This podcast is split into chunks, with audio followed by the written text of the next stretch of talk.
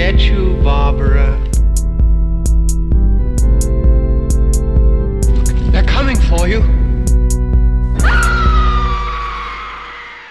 Hallo und herzlich willkommen zur 26. Episode von eurem Lieblings-Horrorfilm-Podcast Devils and Demons. Ich bin der Christian und an meiner Seite ist natürlich Pascal. Hallo. Und ich freue mich sehr, Pascal, dass wir nach einer klitzekleinen Pause von einer Woche jetzt heute wieder gemeinsam aufnehmen können. Ähm, wir sind alle wieder gesund, haben unseren mhm. Arbeitsstress beseitigt und befinden uns mitten im diesjährigen Horror-Oktober. Ähm, den wir ja in Form unseres Podcasts heute mit unserer ersten quasi inoffiziellen Horror Oktober-Episode einleiten wollen mit einem aktuellen Kinofilm, was ja bei uns jetzt, mhm. äh, jetzt nicht, eher Seltenheitswert hat, vor allem weil es selten gute Horrorfilme im Kino gibt. Aber wir haben uns gedacht, für diesen Film äh, durchbrechen wir mal ein wenig unser Retro-Konzept und äh, besprechen diesen Film natürlich, zumal er ja auch wirklich in aller Munde ist und gerade äh, einen Box-Office-Rekord nach dem anderen bricht.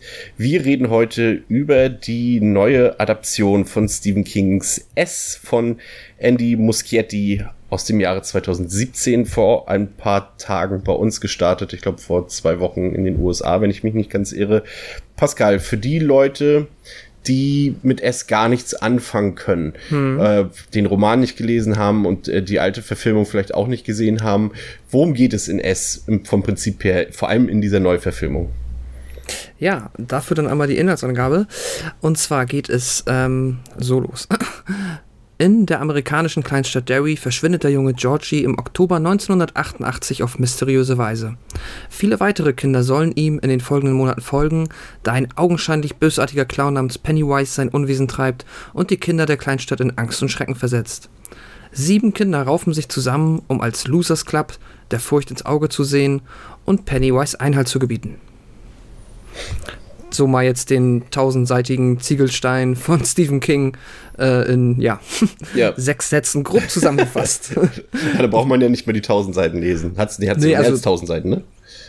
Ich glaube ja. Ich habe ihn hier stehen, habe ihn auch gelesen, ähm, aber um und bei. Ich glaube, im Deutschen hat er mehr, weil Deutsch ist ja immer ein bisschen länger als Englisch.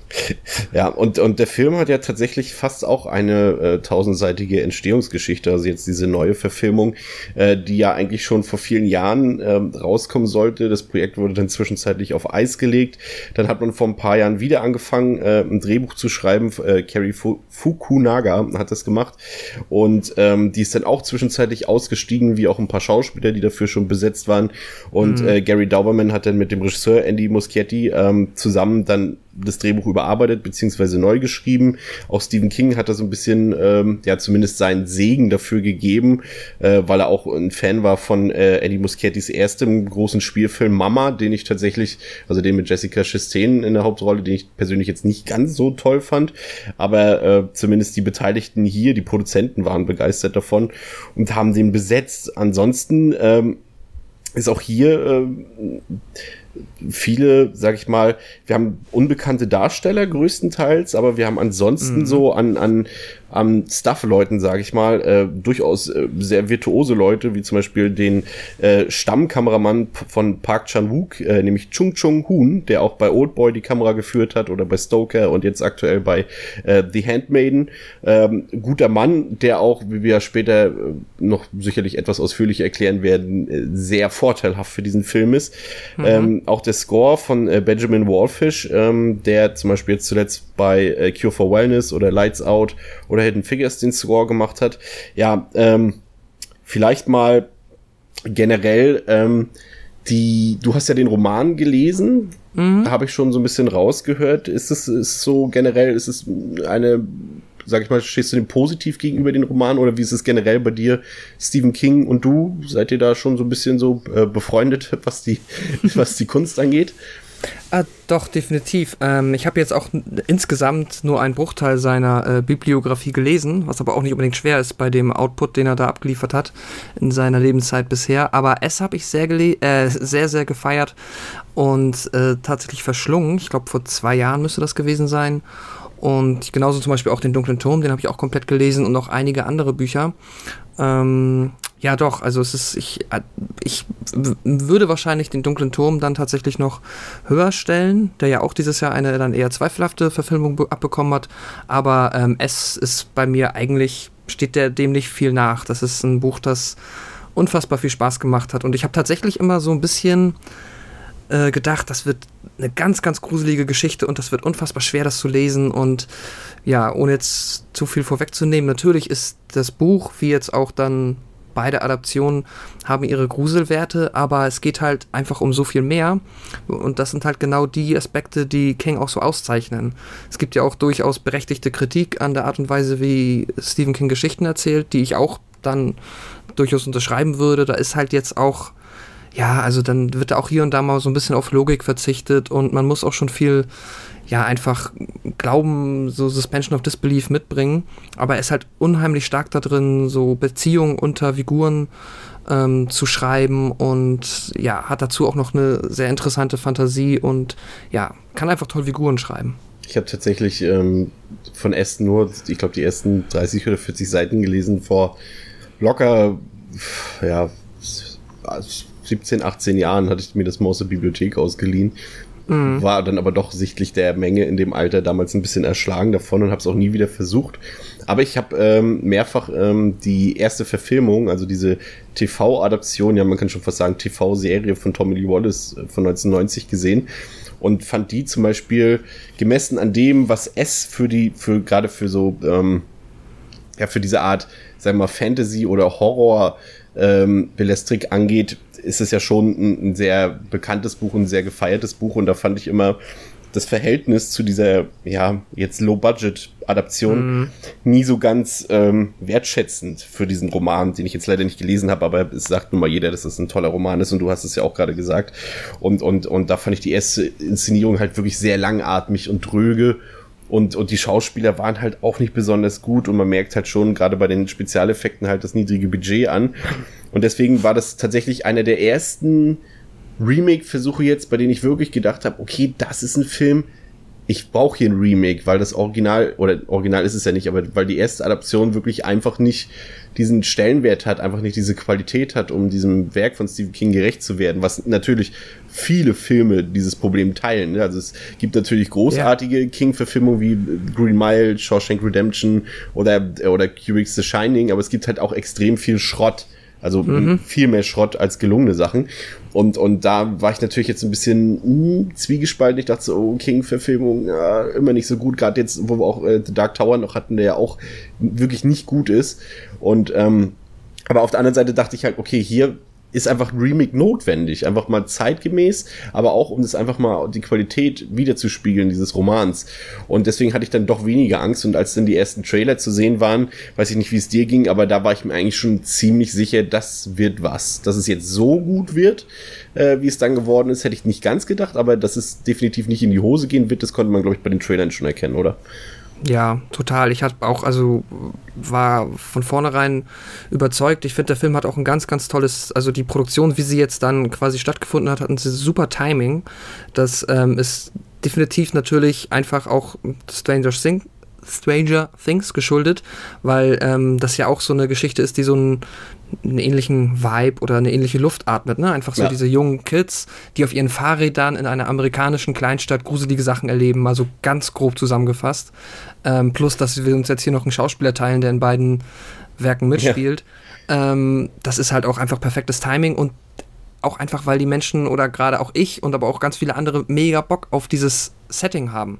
Wieder so dieses zurück in die 80er, Steven Spielberg, Stephen King halt, so wie die Geschichten damals erzählt wurden, hat man jetzt wieder richtig viel Lust drauf und ja, einfach ich unterstütze, ich äh, gebe dir da auch recht, ich finde, die 90er-Verfilmung ist auch ähm, ein bisschen überschätzt von vielen. Natürlich sticht da halt eigentlich überwiegend so die Tim Curry-Performance ja. heraus, die ich auch nicht verkehrt finde. Ich bin auch großer Verehrer von Tim Curry, aber das macht das jetzt halt auch, wenn man das so, ich glaube, wenn man es ganz nüchtern betrachtet und ganz ehrlich betrachtet, muss man schon zugeben, dass der jetzt äh, so auch für Erwachsene nicht mehr so gut funktioniert. Ich glaube durchaus, dass der damals für Jugendliche und Kinder auch schon ein sehr gruseliger Film war, aber so im Vergleich, das ist halt leider ein Film, der nicht gut gealtert ist und deswegen hat das jetzt einfach perfekt gepasst gepasst und die ersten Trailer waren direkt wow. Also die ersten Bilder von Pennywise, großartig. Ja. Ich hatte minimal Sorge, dass das so vielleicht ein bisschen zu ähm, Jumpscare, Jumpscare, Jumpscare werden könnte. Aber hat er genau, also sag ich jetzt schon mal so, hat er sehr, sehr gut getroffen, wie ich es mir vorgestellt habe. Ja, und die Leute sind ja auch wirklich heiß auf diesen Film. Ähm, man kann es ja nicht anders sagen. Also der Trailer, die Trailer haben natürlich einen gewissen Hype kreiert und die, die ersten Bilder von Pennywise. Ähm, aber dass das so ein krasser Erfolg wird, ich glaube, das Hm. hätte man wirklich nicht gedacht. Und es ist ja wirklich der Überraschungshit am Boxoffice in diesem Jahr.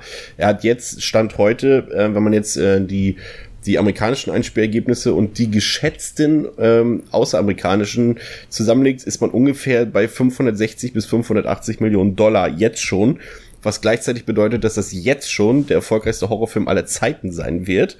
Ähm, der hat nach acht Tagen hat er das äh, höchste Einspielergebnis eines Septembers aller Zeiten gehabt.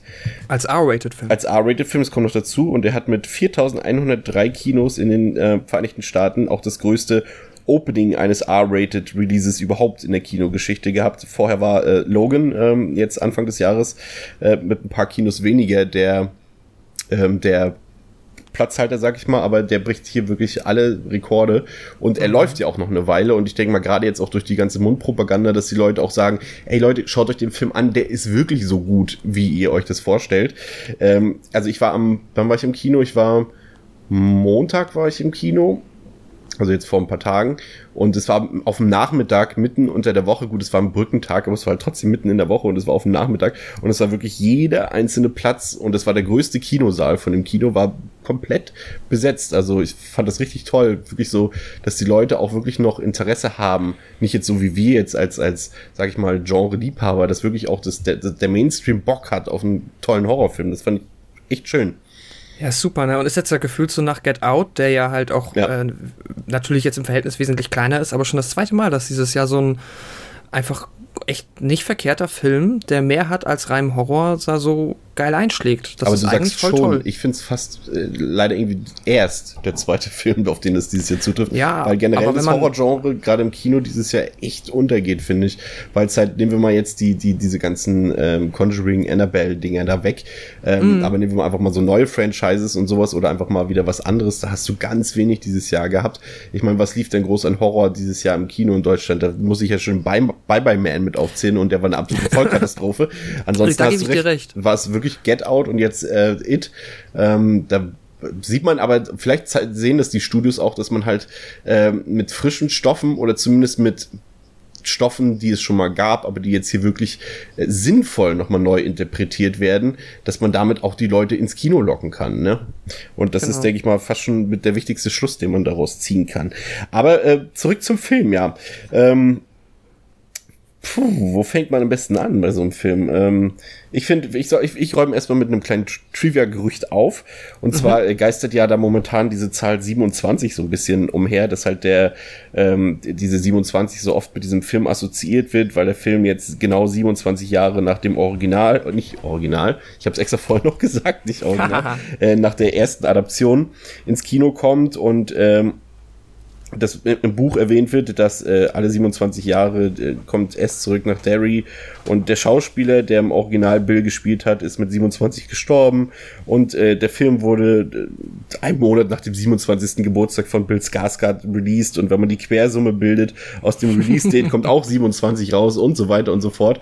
Ähm, tatsächlich äh, habe ich ein Interview vorhin noch gelesen mit dem Regisseur, mit Andy Muschietti und äh, der hat gesagt, das ist Zufall absoluter Zufall, weil da, das merkt man schon daran, dass der Film ja eigentlich äh, auch in seiner ursprünglichen Drehbuchversion, der hätte schon vor ein paar Jahren ins Kino kommen sollen, da hätte es ja mit den 27 Jahren auch nicht hingehauen.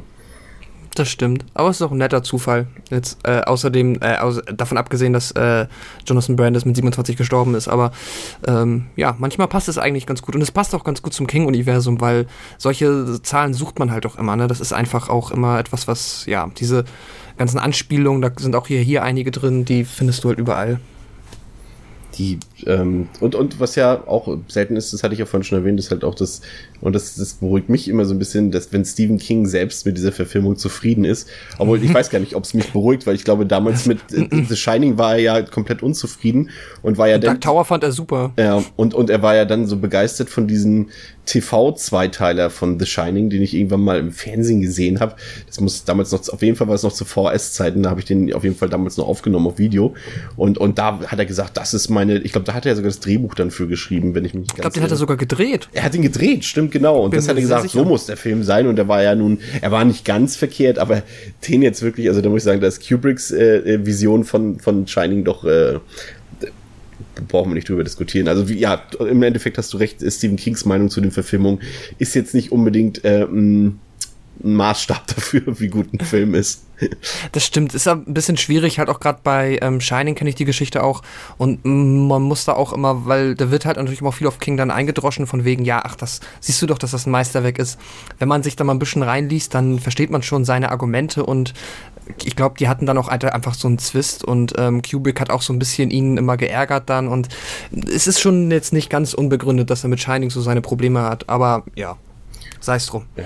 Ich denke, ein perfekter Einstieg ähm, in die Handlung des Films ist eigentlich das Setting, das ja ähm, von der vom Buch beziehungsweise auch von der ersten äh, verfilmten Adaption ja aus den, ich glaube, waren es die späten 50er, waren es die 60er? 58 Ach, hat das also, Buch gespielt in genau. der ersten Phase. Genau, späten 50er in die ähm, späten 80er verlegt wurde. Und was natürlich erstmal den Stoff natürlich frischer macht, weil er halt da schon mal, was die Epoche angeht, nicht mit dem, mit der ersten Adaption halt in Konkurrenz tritt, sondern was ganz anderes macht. Und was natürlich, du hast es vorhin schon angedeutet, natürlich schon irgendwie uns als, sag ich mal, Stranger Things äh, Generation, oh Gott, das, nee, das klingt jetzt falsch, aber du weißt, wie ich es meine, ähm, uns natürlich als Publikum besonders anspricht, weil es die Thematik halt momentan ja auch wirklich sehr gehypt ist, ähm, was natürlich dann auf jeden Fall schon mal für ein gewisses, ja, aus kapitalistischer Sicht natürlich ein gewisses Publikum generiert.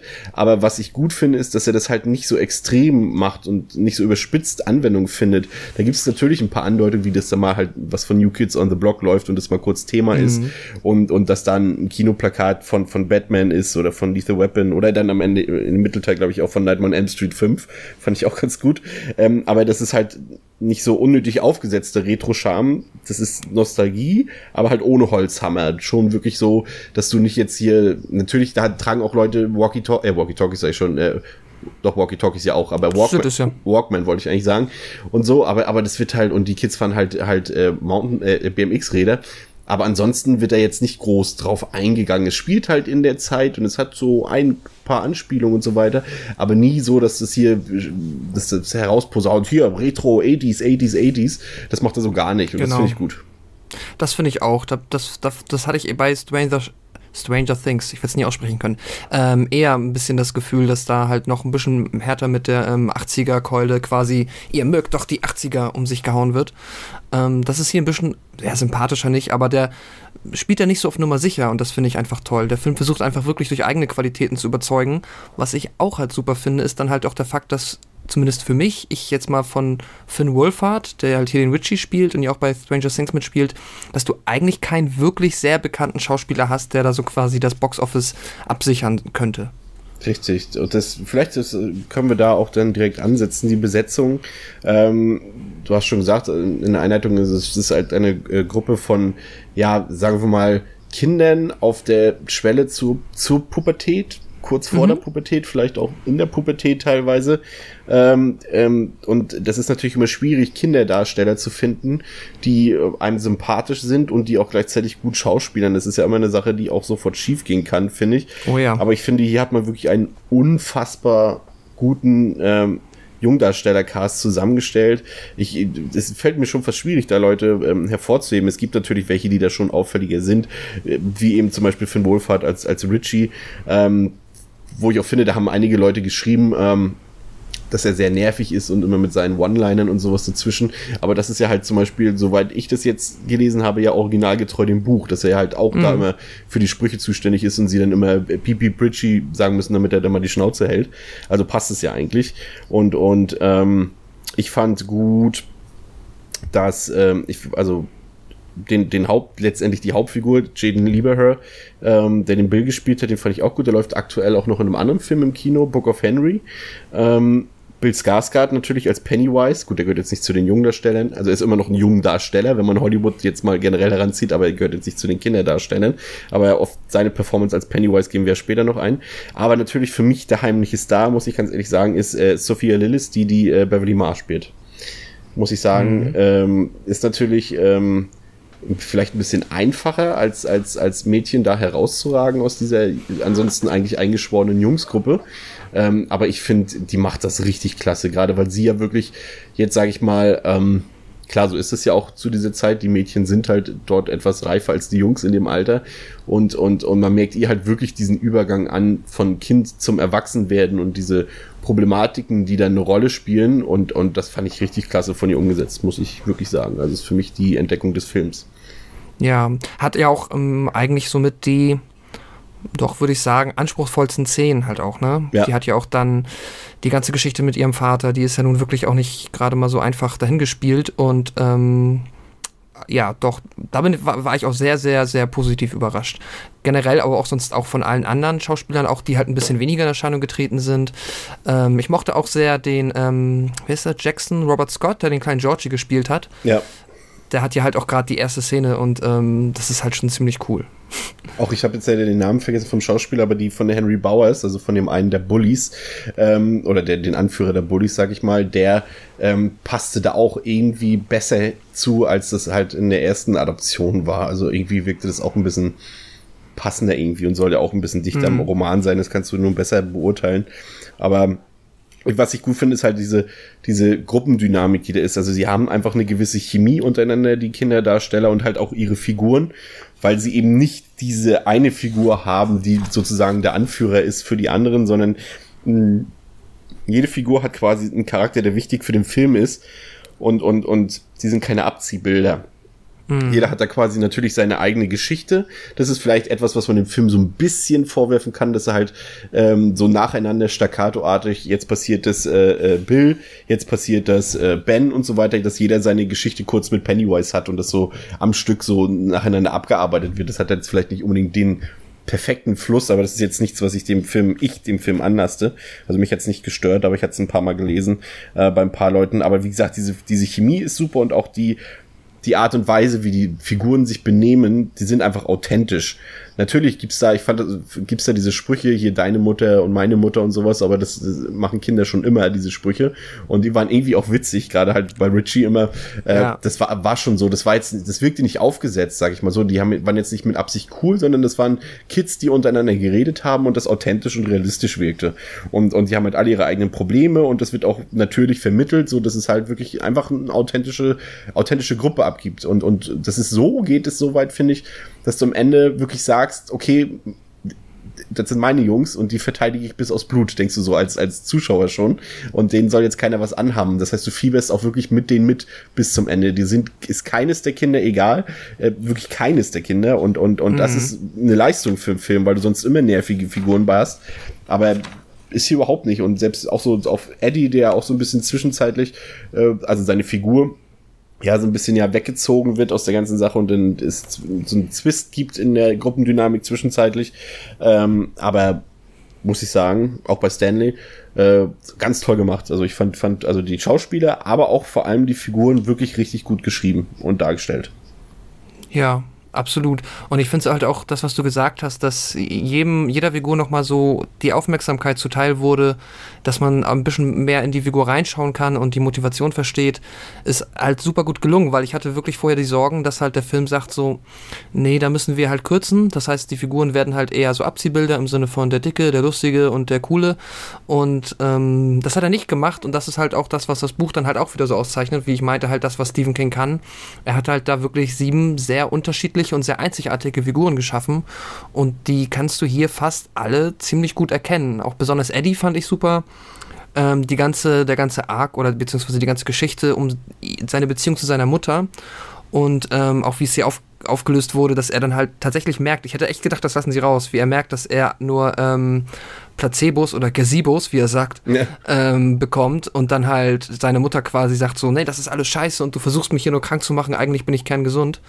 Fand ich, hat mich richtig gefreut, dass sie das noch mit reingebracht haben, weil es ist ja eigentlich, für jemand, der das Buch nicht kennt und der Film wäre jetzt wahrscheinlich unwesentlich schlechter, wenn man das rausgelassen hätte, aber echt toll, dass sie das noch, dass das noch mit drin ist. Ja, er lässt sich halt dadurch, der Film geht halt 135 Minuten, was für einen Horrorfilm wirklich sehr lang ist und was sogar, äh, wenn man jetzt den ersten Teil der, der ersten Adaption nimmt, die ja auch sehr langatmig ist, aber, aber hier ist es ja sogar deutlich länger noch als halt diese, diese dieser erste Teil der, der ersten Adoption. Mhm. Und, und da hast du halt viel mehr Möglichkeiten jetzt auch dadurch, äh, dass äh, zum Beispiel halt ähm, S als, als diese Horrorgestalt eben nicht nur dieser Clown ist, als den man ihn kennt, als Pennywise der Clown, sondern genau. dass es halt generell in jeder Form auftreten kann. Und das ist das, was ich eben noch dezent leicht kritisiert habe, dass es halt so nacheinander abgehackt wird.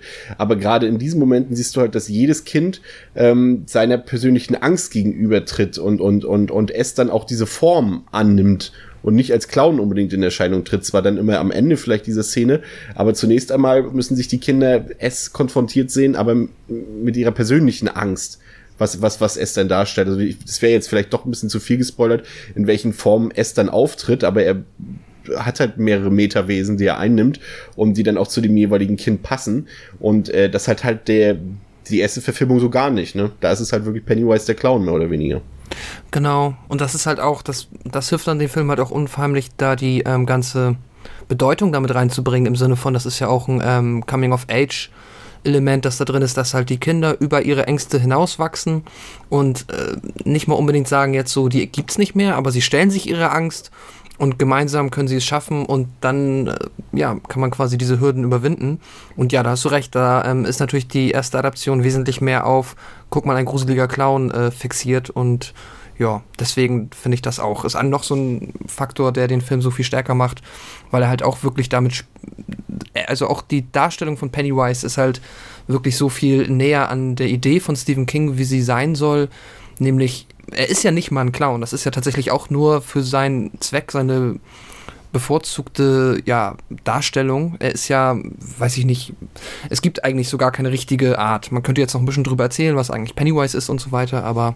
Wobei ähm, mir das, da muss ich kurz einmal einwerfen, mhm. das ist tatsächlich der äh, einzige Punkt, den ich als leichten Schwachpunkt, aber auch nicht so, dass ich mhm. den Film jetzt dadurch schlechter finde, aber was ich mir vielleicht gewünscht hätte, ähm, aber das kann ja durchaus dann noch in der Fortsetzung kommen, ähm, ist halt die Frage, ähm, warum, also nicht warum, das wird ja erklärt im Film, aber wo Pennywise zum Beispiel auftreten kann, kann der immer auftreten, kann der jede Zeit da sein und wie kann er auftreten, das kommt mir ein bisschen zu kurz in dem Film. Also ich finde es zwar gut, dass er halt zeigt, ich kann in dieses Metawesen schlüpfen und was auch immer und sein, äh, was, wo auch immer du Angst vor hast, aber das wird jetzt halt nicht erklärt, in welcher Form oder was, zum Beispiel wie jetzt bei Freddy Krüger, dass das nur in den Träumen geht und so weiter und, und das hat mir so ein bisschen hier leicht gefehlt. Das wäre halt so gut, weil er halt so diese Background-Story, die ja dann ähm, Ben entdeckt, weil er ja noch am Anfang nicht zu der Gruppe gehört und neu in der Stadt ist und halt in der Bibliothek äh, in seinen freien Tagen halt ähm, die, die Stadtgeschichte von Derry ähm, so ein bisschen ähm, sich damit beschäftigt und, und der findet ja viel raus und das finde ich auch ein schöner Teil des Films, wo er das dann so ein bisschen sich äh, die Zeitungsartikel durchliest aus der Vergangenheit und so weiter. Ähm, aber da hätte man es vielleicht irgendwie noch mit einbauen können irgendwie, aber es ist halt, ja, vielleicht kommt es auch noch in der Fortsetzung. Ja, ich hoffe mal ein bisschen ähm, und wenn nicht, dann ja, kann man da halt, wenn man jetzt irgendwie da auch sich dafür interessiert und das toll findet, dann würde ich das Buch da auch nochmal besonders empfehlen, weil das nimmt sich natürlich auch die Zeit und geht nochmal sehr, sehr stark auf die ganze, wo überhaupt Pennywise herkommt und alles so mehr seinen Ursprung, seine Origin-Story in dem Sinne, da wird da mehr erzählt. Aber wie ich Hollywood kenne, machen sie dann einen extra Film noch für. Also nach dem zweiten Teil gibt es noch ein Prequel. At the Beginning, ja. 3D. ja, das kann ich mir gut vorstellen. Ja, aber wo wir gerade bei Pennywise sind, da muss man wirklich auch ganz klar sagen, das war ja auch sowas, wo, wo die Skepsis so ein bisschen da war. Bill Skarsgård, okay, ist jetzt ein Jungdarsteller, der jetzt auch noch nicht so viel gemacht hat, jetzt eher die größere Rolle äh, oder größte war jetzt gerade auch erst mit Atomic Blonde. Ähm, da hatten viele Leute Zweifel, weil halt damals Tim Curry bei aller Kritik an der ersten Adoption war Tim Curry halt wirklich top-notch da und stand über allem in dem Film. Aber ich muss ganz ehrlich sagen, dieser Pennywise von Bill Skarsgård, der gefällt mir tatsächlich ich bin ehrlich, besser noch als äh, Tim Curry. Ich finde einfach diese ganze Mimik, die er trotz dieses Make-ups so an den Tag legt, ich fand das wirklich gruselig. Und wenn ich da sage, der wirklich quasi jede Woche fünf Horrorfilme guckt, wenn ich was gruselig finde, dann ist es wirklich noch gruselig. Also ich fand es großartig, wie er das dargestellt hat. Ähm, da eine Frage an dich, ähm, da ich jetzt leider nur die Synchrofassung gesehen habe. Du hast es ja, glaube ich, im O-Ton gesehen.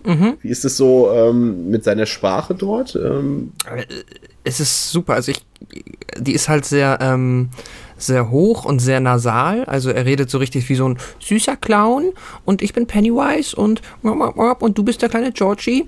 Und ja, das ist ähm, doch, das ist großartig, weil du halt natürlich als Zuschauer offensichtlich weißt, dass das kein netter Clown ist, der da irgendwie unten in den Kanälen lauert.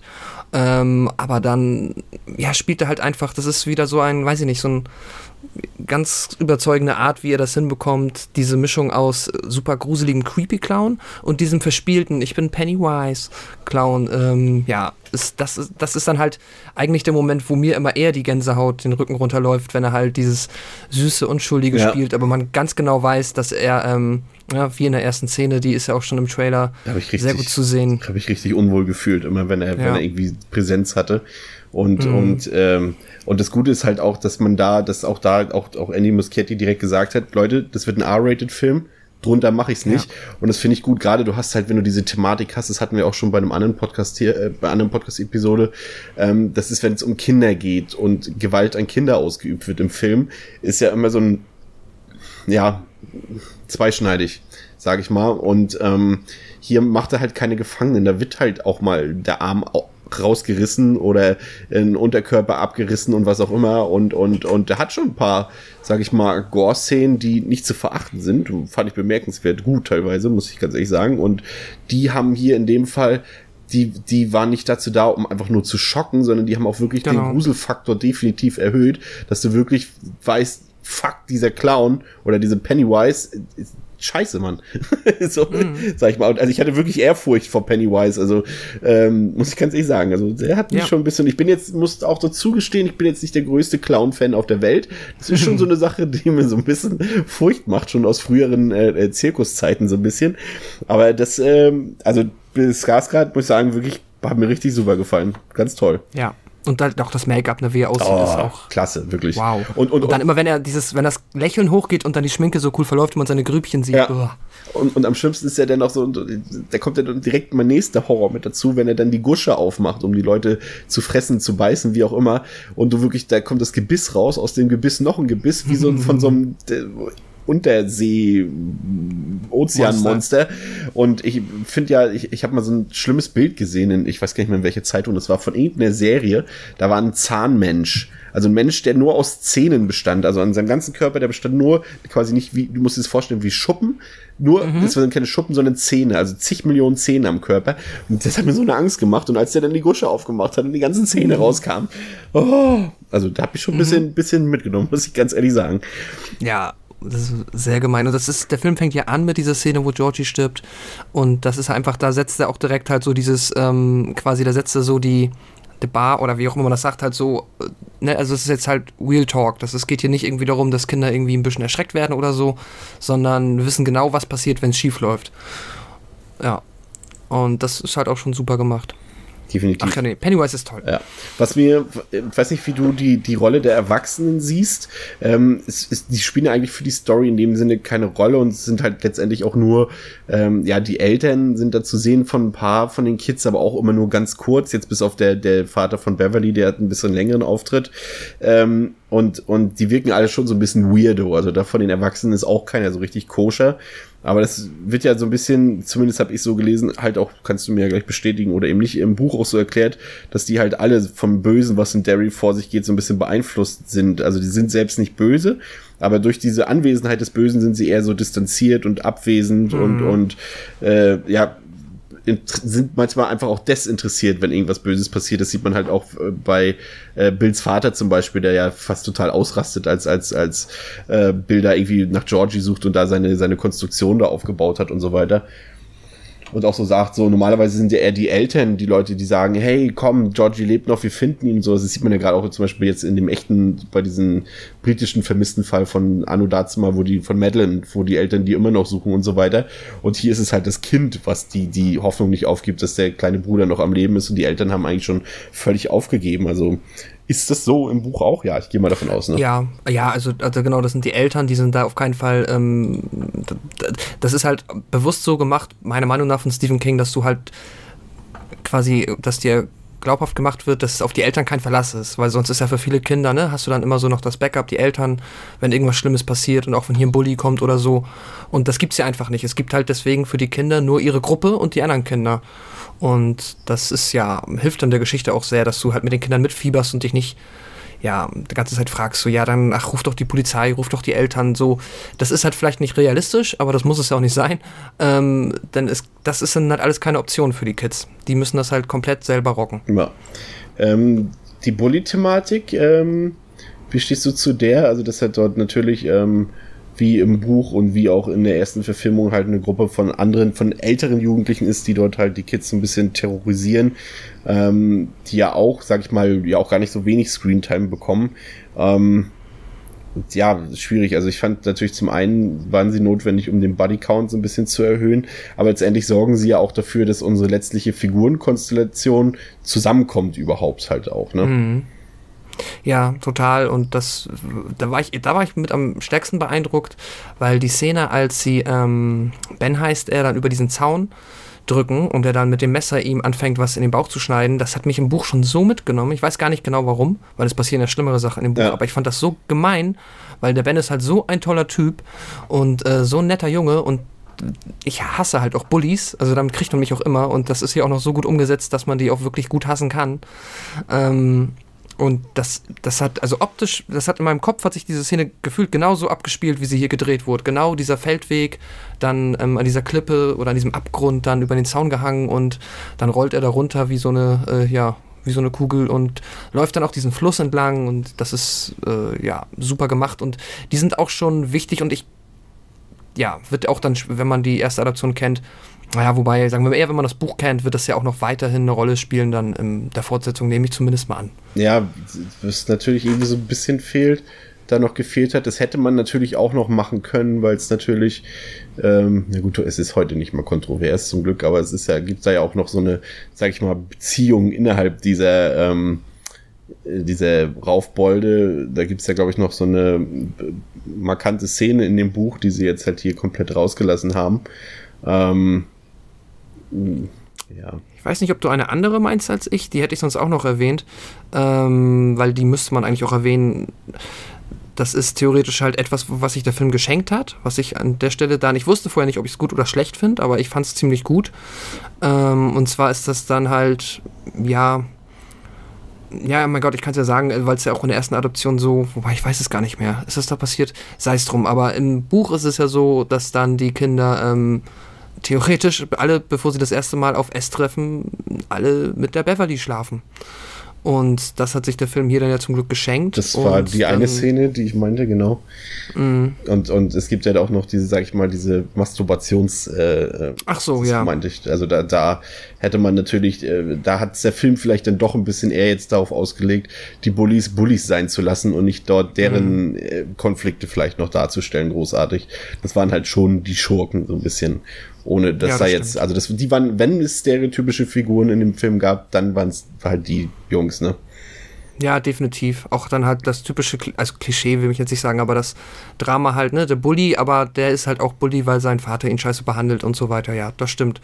Aber ja gut, das das kann der Film dann halt, ab irgendeinem Punkt kann der Film das nicht mehr unterbringen. Ne? Ja, aber was der Film dafür sehr gut vermittelt, finde ich, ist die, einfach diese Atmosphäre von, von Derry, also von dieser, von dieser mhm. Kleinstadt, dass du halt wirklich merkst, so anhand vieler kleiner Details und sei es halt die, die omnipräsenten, ähm, vermissten Anzeigen, die überall in der Stadt hängen, dass du einfach merkst, okay, in dieser Stadt geht irgendwas Unheimliches vor sich.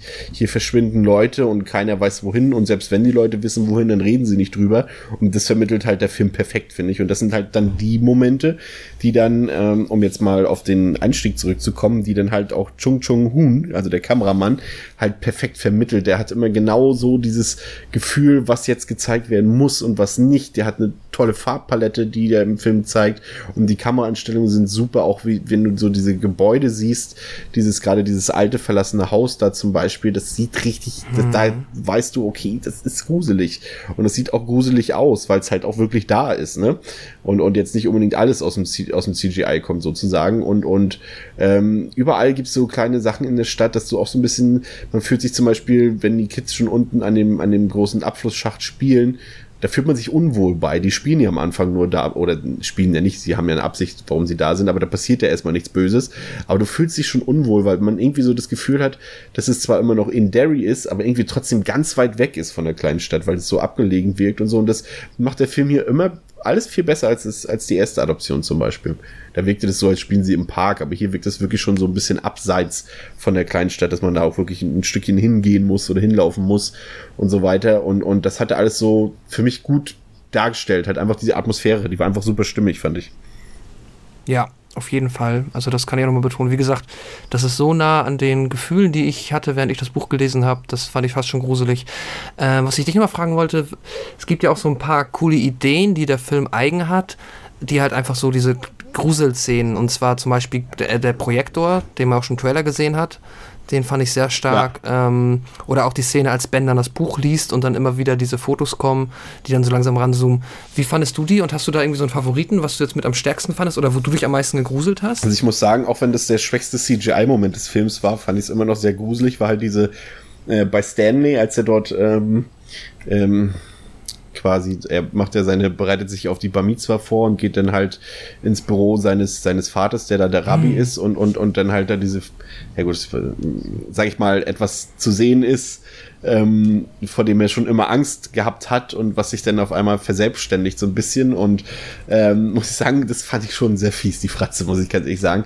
Und natürlich halt wirklich ähm, auch so diese Momente, in denen Pennywise so stürmisch auf die Leute, was ja auch im Trailer da schon zu sehen war, als der, der, Ke der Keller äh, von Bills Elternhaus da äh, überflutet ist und Pennywise da so durchs Wasser ganz schnell auf ihn zugestürmt kommt und das gibt's ja später nochmal in dem Film, ähm, in, dem, in, dem, in dem abgewrackten Haus da. Also ich muss sagen, also die, die wirklichen Horror- Momente. Es war natürlich auch hier und da ein Jumpscare dabei, aber ich muss sagen, haben mich beeindruckt, fand ich wirklich gut, haben mich wirklich gegruselt und, und ja, Angst will ich jetzt nicht sagen, aber die, doch, die haben seinen, ihren Effekt halt überhaupt nicht verfehlt. Also das fand ich äh, wirklich richtig gut, muss ich ganz ehrlich sagen. Ja. Auch so, auch die, die, die Szenen, so, die so halt auch schon der erste Film hatte mit der Blutfontäne aus dem Waschbecken und so weiter. Ähm, alle richtig gut. Fand ich toll, muss ich ganz ehrlich sagen. Hat mich, äh, waren so, ja doch, die besten, sag ich mal, richtigen Horrorszenen, die ich seit langem gesehen habe. Ja, ja, auch so kreativ einfach. Ich finde das. Ja, und das ähm, macht er halt besser als der, als der erste Film, halt dadurch halt auch, dass er halt ähm, es diese verschiedenen ähm, Elemente einnehmen lässt und nicht nur, hier ist Pennywise der Clown halt, ne? Wie bereits schon Genau. gesagt, ja. Hat halt, hast du halt viel mehr Spielraum als Regisseur oder als äh, durch das Drehbuch dann halt, ne? Ja, auf jeden Fall.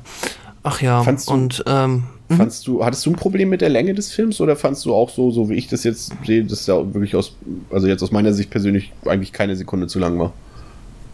Nee, also ich überhaupt nicht. Liegt auch daran, dass mich der Film aber voll gefangen hat. Also ich war da richtig, ähm, nach den ersten zehn Minuten, ich war da so drin. Ich hätte auch noch eine halbe Stunde länger zugeguckt oder noch länger, weil ähm, wäre vielleicht gern zwischendurch dann mal auf Klo gegangen oder so. Aber wenn dich halt ein Film so erwischt, dass du richtig, richtig Bock hast und auch dir sogar die ruhigen Szenen einfach oder einfach die schönen Szenen, wenn sie da in den Teich springen und da einfach nur Kinder sind und spielen und auch so ein bisschen halt dann ihre Gefühle füreinander entdecken, das äh, ist ja eigentlich etwas, wo man im Horrorfilm sagt, wenn man einfach nur Bock auf einen normalen Horrorfilm hat, denkt man so, okay, ähm, ja, das wäre dann ein bisschen, ähm, bisschen lahm, aber hier hat mir das total Spaß gemacht und ich hätte ihm wirklich noch länger zugeguckt. Ich habe noch eine Sache, die ich auch noch erwähnen wollte, Mhm. weil ich die so cool fand, wie sie halt es geschafft haben, sympathisch noch was einzubringen, was halt auch so aus dem King-Universum ist und das weiß ich gar nicht, ob du das wusstest, das mit der Schildkröte. Erinnerst du dich an diese Lego-Schildkröte, die er in der Hand hat? Ich, ich erinnere mich an die Lego-Schildkröte und ich weiß, dass sie ja auch noch irgendwie, sie, als sie da ähm, von der Klippe springen und im Wasser sind, erzählen sie doch auch noch irgendwas von der Schildkröte, oder? Meinten sie doch auch noch irgendwie. Genau, stimmt. Daran habe ich gerade gar nicht mehr gedacht. Aber ich, also ich hab's mit, also ich hab's, also mir ist es bewusst geworden und ich fand es in dem Fall halt auch unpassend und deswegen habe ich irgendwie so die Ahnung gehabt, okay, irgendwas will mir der Film damit sagen, aber ich weiß leider nicht was, aber du wirst mich aufklären. Ja, das ist einfach ein, die Schildkröte ist halt im ähm, S, das wird vielleicht auch im zweiten Film noch deutlicher halt, ein ganz, ganz wichtiges Symbol oder ein Tier halt und das ist auch im King-Universum, gerade im dunklen Turm ähm, spielt die Schildkröte dann später noch eine ganz, ganz wichtige Rolle. War das nicht das sogar so, in der ersten Verfilmung auch drin im zweiten Teil? Ja, ich glaube, die wird da auch erwähnt. Ja, ne? Ähm, das ist einfach so ein bisschen dieses Groß-Artuin, diese Schöpferschildkröte ist so eine, ich so super kenne ich mich da auch nicht aus, aber so eine alte Geschichte, die da halt so ein bisschen von King aufgegriffen wurde und ähm, das ist einfach toll, weil das ist halt absolut nicht nötig gewesen, aber das zeigt einem so ein bisschen wie jetzt, wir haben das jetzt noch nicht geschafft, die Schildkröte da richtig einzubauen und vielleicht machen wir es auch nicht, weil das, wir sind eine Adoption, wir können halt nicht alles unterbringen, was in diesen tausend Seiten steckt, aber hier, wir haben daran gedacht, so nach dem Motto, ne, das fand ich dann ganz sympathisch. Ich fand, äh, bevor wir das Ganze langsam ein bisschen abrunden, ähm, fand ich vor allem bemerkenswert, dass er halt trotz dieses doch auch manchmal leichten Tones, also wie gesagt, er hat ja durchaus seine humorvollen Szenen, auch so gerade so in der Anfangs, im Anfangsdrittel, ähm, dass er sich halt total ernst nimmt, der Film. Und ich finde, das gehört sich auch irgendwie so bei dem Stoff. Und, und, mhm. und das finde ich, hat er hier viel besser vermittelt als zum Beispiel die erste Adoption von Wallace, die sich auch ernst nimmt, aber irgendwie halt vor allem durch die bescheidenen Darsteller jetzt nicht so ganz ne, ernsthaft rüberkam. Aber ich finde das hier gerade gut, dass man trotz dieser Thematik mit Kindern und so weiter das vollkommen ernst nimmt und dass er seine Figuren dadurch auch so ernst nimmt. Und das ist halt wichtig für so einen Film, dass er seine Figuren ernst nimmt. Und dass er da halt auch keine Promisse eingeht, genauso wie bei der Gewaltdarstellung zum Beispiel. Ähm, eine Frage habe ich noch an dich.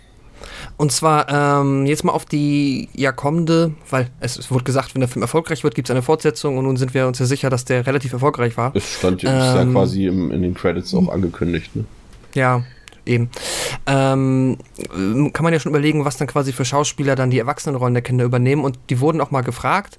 Und da fand ich so ein paar Entscheidungen ganz interessant. Vor allem ähm, von dem Jeremy Ray Taylor, der hat, der den Ben spielt, also den ähm, etwas kräftigen, dicken Jungen, der hat dann gesagt, dass er gerne hätte, dass Chris Pratt dann quasi seine erwachsene Version spielt. Und das fand ich ganz cool und ich kann es mir total gut vorstellen. Ich hatte, ich hatte, ich hatte das jetzt nicht ganz gelesen gehabt. Ich hatte nur das von, von, von ähm, der Beverly-Figur, also von, von Sophia Lillis, dass sie dann natürlich, weil das hatte ich mir gemerkt, weil sie mit Jessica Chastain gerne eine meiner Lieblingsschauspielerinnen in der Rolle hätte als Erwachsene. Mhm. Also das ist auf jeden Fall interessant. Ähm, was ich schon mal gut fand, dass, äh, dass es zwischenzeitlich das Gerücht herumging, dass äh, Bill Skarsgård nicht nochmal Pennywise spielen würde, weil es ihm wohl äh, mental durch diese Performance nicht so gut ging und er auch Albträume bekommen hat und so weiter. Aber er hat mittlerweile bestätigt, dass er auch für die Fortsetzung zur Verfügung steht. Ja, das würde mich auch sehr freuen. Ja, ich bin mal gespannt, ob sie dann überhaupt den Weg gehen, bekannte Schauspieler zu casten oder ob sie sagen, wir suchen uns jetzt ältere, die müssten dann ja theoretisch 30, 27 Jahre älter sein. Oder sie warten, oder sie warten halt äh, 27 Jahre, bis die anderen dann so alt sind und dann kommt die Fortsetzung. ja. Ähm, um zum Fazit zu kommen. Ähm, hm. Also ich finde auf jeden Fall, dass so auf jeden Fall eine Stephen King-Adaption aussehen muss. Und ich finde auch, dass der halt problem problemlos mithalten kann mit den Filmen, die ich vorhin genannt habe, halt Shining oder Shawshank Redemption und, und Green Mile. Ich finde ihn sogar am besten von allen King-Adoptionen. Das ist natürlich immer schwierig. Wir haben den Film jetzt erst äh, vor ein paar Tagen gesehen oder jetzt gerade erst gesehen. Mhm. Da ist man natürlich auch immer so ein bisschen euphorisch und äh, man muss natürlich irgendwie vielleicht den zweiten Blick auf den Film dann noch abwarten. Aber ich finde, er hat halt eine perfekte Mischung. Er ist gruselig, ist spannend und gibt ihm trotzdem ein gutes Gefühl dabei. Wie gesagt, als dann äh, vor den Credits kamen sogar ein, zwei Tränchen ähm, am Ende des Films. Also und trotzdem, also der hat alles gehabt. Unterhaltung, Spaß, Spannung, gruselig, wie so ein Überraschungsei. und und ähm, wo ich mir auf jeden Fall sicher bin, ist, dass es für mich das sinnvollste Remake, oder nennt wir es nicht, ja, es ist halt schwierig, oder sagen wir es mal, die sinnvollste Neuverfilmung eines äh, Horrorstoffs war, ähm, überhaupt nach John Carpenters The Thing äh, Verfilmung.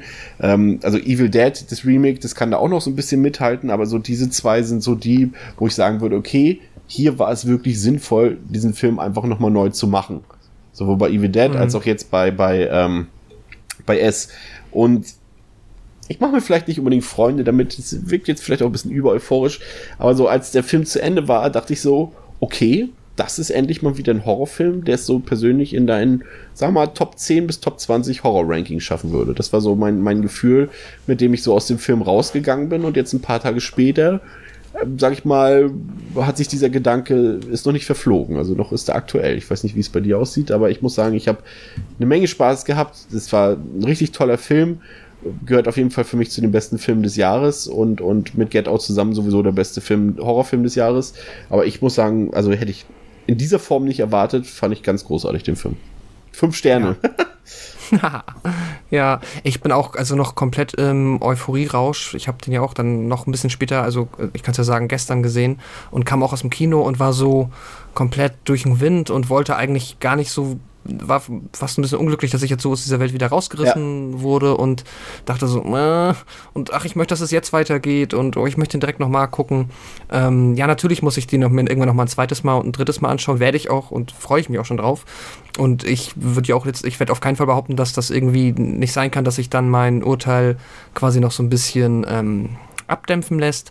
Aber in dem Sinne, ja, ich habe dem jetzt auch fünf Sterne gegeben, weil ich, ja, es hat einfach so gut getan, nachdem man so viele schlechte King-Verfilmungen bekommen hat und ich kann es ja für mich persönlich nochmal sagen, so, ich habe ja gesagt, ich habe die Dark Tower Bücher auch gelesen und die Verfilmung hat so richtig ein, richtig ein rostiges Messer in mein Herz gestochen und da eine tiefe Wunde hinterlassen. Und ich hatte danach erstmal wesentlich weniger Lust auf die nächste King-Verfilmung von einem meiner liebsten King-Bücher. Und das hat mir so das Herz geöffnet, dass das so toll war. Und in dem Sinne, ja, bin ich da auch noch, ähm, meinetwegen ist das dann auch vielleicht ein bisschen übertrieben, weiß ich nicht, muss die Zeit zeigen, aber ja, ich bin da bei dir, ich bin sehr, sehr glücklich mit dem Film. Und jetzt haben wir es tatsächlich geschafft, einen ganzen Podcast ähm, über eine Podcast-Episode über, über dieses Thema zu ähm, halten, ohne Stand by Me zu erwähnen. Obwohl es eigentlich genau dieses alte Gefühl, was man so. Goonies würde ich gar nicht mal so sehr sagen, aber dieses alte Stand by Me-Gefühl ist ja auch so ein Film, ja. so, der so nostalgisch und so an die Kindheit erinnert und so. Und das ist natürlich auch wer das mag und dazu noch Horror mag, der ist hier auf jeden Fall bestens bedient. Ähm, wenn wir uns jetzt verabschieden, bleibt doch einfach noch dran, denn jetzt kommen wieder meine Gags. Wir haben hier noch einen richtigen Experten dabei. einen, Ach, ein Clown. Einen Clown sozusagen, einen, ähm, einen It-Boy. Äh, und zwar ähm, unser guter Freund Dominik, äh, mein Co-Moderator, einer meiner Co-Moderatoren von True Crime Germany, hat sich den Film auch angesehen und wird auch dazu nach dem Abspann noch was sagen. Wir sind natürlich mit unserem Horror-Oktober noch nicht am Ende. Ähm, es geht dann natürlich nächste Woche regulär weiter. Ähm, aber meistens freue ich mich doch schon auf das große Finale an Halloween. Mhm. Welchen Film wir da besprechen oder welches Franchise, hm, wir verraten es mal noch nicht, auch wenn es jeder denken kann, aber darauf freue ich mich ganz besonders, wenn wir mal so Devils and Demons Extended machen, so zwölf Stunden oder so. Das wird toll. Das wird toll. Okay, bis dahin verabschieden wir uns. Es war uns eine Ehre, dass ihr zugehört habt. Danke für euer nettes Feedback, was ihr uns auch in den letzten äh, Wochen gegeben hat. Ähm, Werde ich fast rot von. Bis zum nächsten Mal bei Devils and Demons. Tschüss. So, sehr schön. Hallo liebe Hörer von Devils and Demons, hallo lieber Pascal, hallo lieber Chris. Mein Name ist Dominik von True Crime Germany. Wer den Cast kennt, der kennt mich auch.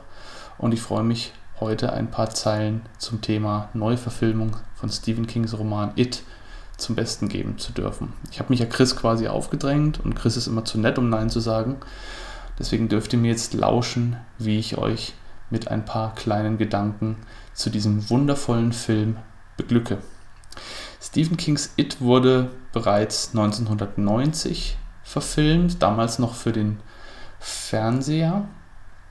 Ist auch als Miniserie erschienen in den USA und wurde, soweit ich weiß, in Deutschland von Anfang an als Film vermarktet, ist aber eigentlich, äh, soweit ich weiß, ein Zweiteiler gewesen. Der Film hatte natürlich begrenztes Budget und hat in erster Linie mit seinem Hauptdarsteller Tim Curry geglänzt, der schon damals recht bekannt war, auch aus äh, Rocky Horror Picture Show und der meines Erachtens auch in der Rolle des Pennywise eine sehr gute Figur gemacht hat. Der Film selbst ist, wenn man sich den heute nochmal anschaut, relativ, ja, schlecht möchte ich nicht sagen, aber relativ problematisch gealtert, ähm, wirkt an vielen Stellen etwas albern, etwas überzogen und ist generell, ja, wird dem Thema eigentlich nicht mehr so wirklich gerecht, muss man sagen. Und deswegen war es wirklich auch an der Zeit, diesen wunderbaren Roman neu zu verfilmen. Ich kann den auch jedem ans Herz legen. Ich habe den selbst als Teenie das erste Mal gelesen von meiner Mutter. Ähm, habe ihn damals noch nicht so 100% verstanden und habe ihn dann später nochmal nachgeholt. Jetzt auch vor kurzem nochmal gehört als Hörbuch und äh, auch das Original nochmal geschaut. Und das Buch kann ich wirklich auch jedem wärmstens empfehlen. Es ist sehr, sehr lang, sehr, sehr dick und die Charaktere werden King-typisch sehr, sehr ausführlich vorgestellt, sehr, sehr verschiedenartig beleuchtet, was sehr interessant ist. Aber ähm, ja, man braucht natürlich etwas Sitzfleisch, um sich diesem, diesem äh, ich glaube, über 1000 Seiten Wälzer dann entgegenzustellen.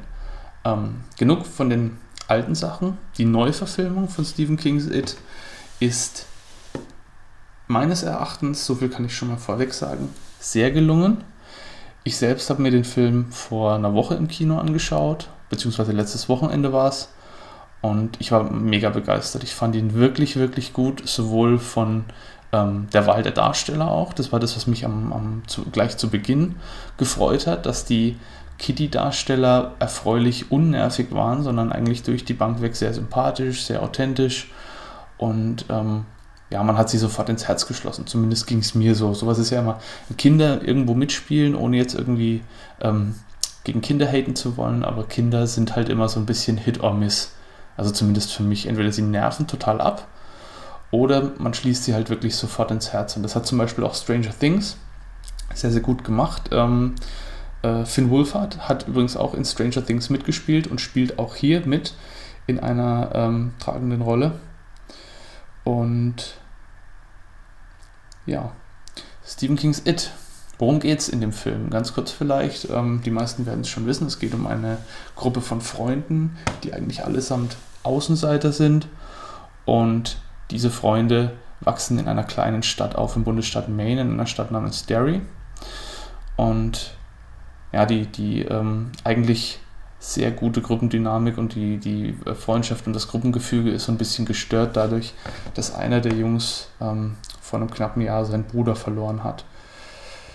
Ähm, und das ist auch so das Grundthema von dem Film, nämlich in der Stadt Derry verschwinden Kinder auf mysteriöse Art und Weise. Niemand weiß, wo die, wo die hinkommen. Es wird immer nur vermutet, dass sie halt, dass sie halt tot sind aber keiner weiß es so wirklich. Und die Erwachsenen versuchen das so ein bisschen totzuschweigen. Niemand spricht so wirklich darüber. Es werden immer mal wieder Vermisstenanzeigen aufgegeben oder vermissten Flugblätter ausgehangen, aber die werden dann in Kürze dann überklebt mit den neuen vermissten Kindern.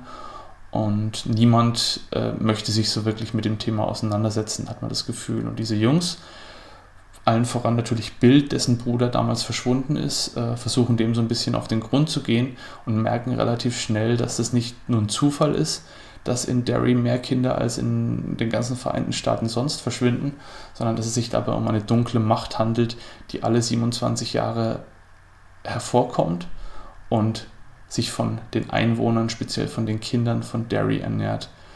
Und das, dabei handelt es sich natürlich um diese It, dieses S, diese dunkle Macht, verkörpert durch einen Clown, der auch als solcher immer mal wieder auftritt.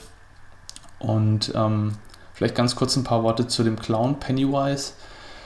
Für mich war der in dem Film eigentlich nur ein Nebencharakter. Der war eigentlich nicht wirklich tragend in dem Film. Für mich ging es in dem Film um ganz andere Sachen. Pennywise war so ein bisschen das Vehikel, hat als solches auch gut funktioniert. Der Darsteller ähm, hat auch einen sehr guten Job gemacht, muss man sagen. Also ich, ich war da ein bisschen skeptisch, aber Bill Skarsgård hat wirklich in der Rolle brilliert. Ähm, ein Schwede im Übrigen, noch ein recht junger Mann, ein recht junger Schauspieler. Und ich habe mich auch sehr gefreut, dass, dass man nicht versucht hat, äh, Tim Curry zu kopieren und eins zu eins ähm, diese Rolle quasi nachzuspielen, sondern äh, dass Bill Skarsgård Pennywise zu seinem eigenen Charakter gemacht hat. Und ähm, diese klassischen Horrorszenen, die in den meisten Fällen immer dann auftreten, wenn Bill Skarsgård alias Pennywise auf dem Bildschirm ist, die waren für mich auch eigentlich so ein bisschen das Lowlight vom Film. Nicht, nicht deswegen, weil sie schlecht gemacht gewesen wären oder so, sondern es waren halt ähm, wieder teilweise recht billige Jumpscares, die halt nie funktioniert haben. Es gab so wieder so ein paar klischeehafte Horrorszenen aller Paranormal Activity, so dieses Zucken und dieses ruckartige Bewegen und sowas. Ne? Diese, dieses typische, dieser typische moderne Horror, der wurde natürlich hier auch wieder mit verbaut. Das hat mich jetzt ein bisschen gestört, war aber wirklich eigentlich nur wie immer auf hohem Niveau. Weil zum einen sind die Szenen nicht allzu zahlreich und zum anderen ähm, ja, stören sie eigentlich auch nicht wirklich, aber es wäre halt was gewesen, was ich nicht gebraucht hätte. Ähm, die Darsteller, wie eben schon erwähnt, sind für mich allesamt eigentlich nahezu perfekt gewählt, gewählt gewesen. Und eine Darstellerin ähm, stach für mich da ganz besonders heraus. Das war nämlich die Sophia Lillis, äh, alias Beverly Marsh. Ein, ein absolut sympathisches Mädchen, was auch diese starke Rolle der Beverly wirklich gut verkörpert hat. Beverly hat es wirklich nicht leicht äh, in dem Film. Ohne jetzt da zu viel zu spoilern, ist sie eigentlich die, die es meines Erachtens mit am, am härtesten getroffen hat von den Jungs, sowohl privat als auch ähm, ihre, ihren Stand in der Schule. Und ähm, sie ist aber trotzdem nie pissig oder so, sondern sie ist wirklich immer durchweg sympathisch. Und ähm, wie gesagt, auch die restlichen Darsteller allesamt wirklich durch die Bank top gewählt. Die tragen den Film für mich auch. Und ähm, was mich auch sehr gefreut hat, war, dass die Szenen, die so ein bisschen abenteuerfilmartig wirken, so fast schon Goonies-mäßig oder eben Stranger Things-mäßig, dass die sehr, sehr stark überwiegen und dass man auch sich nicht gescheut hat, da Humor mit reinzupacken. Das ist oft recht witzig. Ähm, viele Szenen lassen einen schmunzeln oder manchmal sogar lächeln.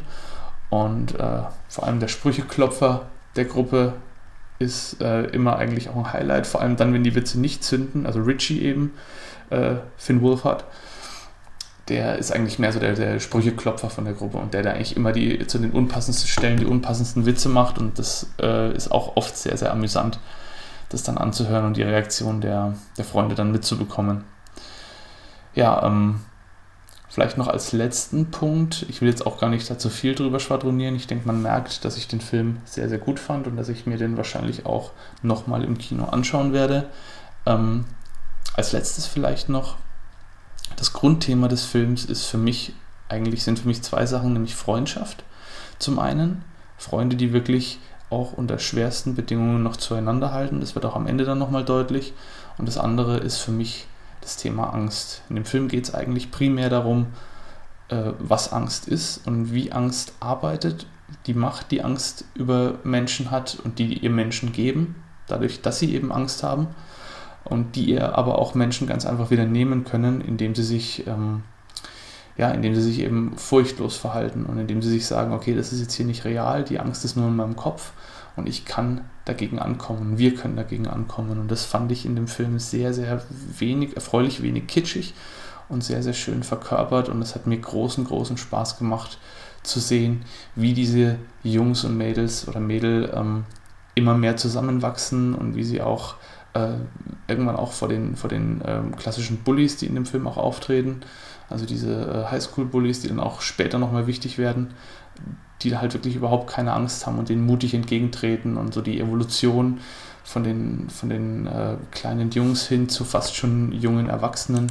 ist wirklich richtig gut dargestellt und ähm, ja, ein absolutes Fest für Freunde auch des Abenteuerfilms. Also als reinen Horror würde ich den Film nicht bezeichnen, eher so, ich würde sagen, so vielleicht ähm, irgendwo zwischen Abenteuerfilm mit Horrorelementen, Coming-of-Age-Geschichte und ähm, ja, fast schon eigentlich so ein Charakterfilm. Also mit verschiedenen Charakteren, die alle zueinander finden, die alle ihre kleinen ähm, Ecken und Kanten haben. Und äh, ja, ich denke, man sollte nicht mit den falschen Erwartungen in den Film gehen, weil gruselig oder gar ähm, schrecklich ist der Film definitiv nicht. Also für mich ist es absolut kein Horrorfilm. Und das muss man natürlich wissen, bevor man sich den Film anschaut, äh, damit man dann später nicht enttäuscht ist.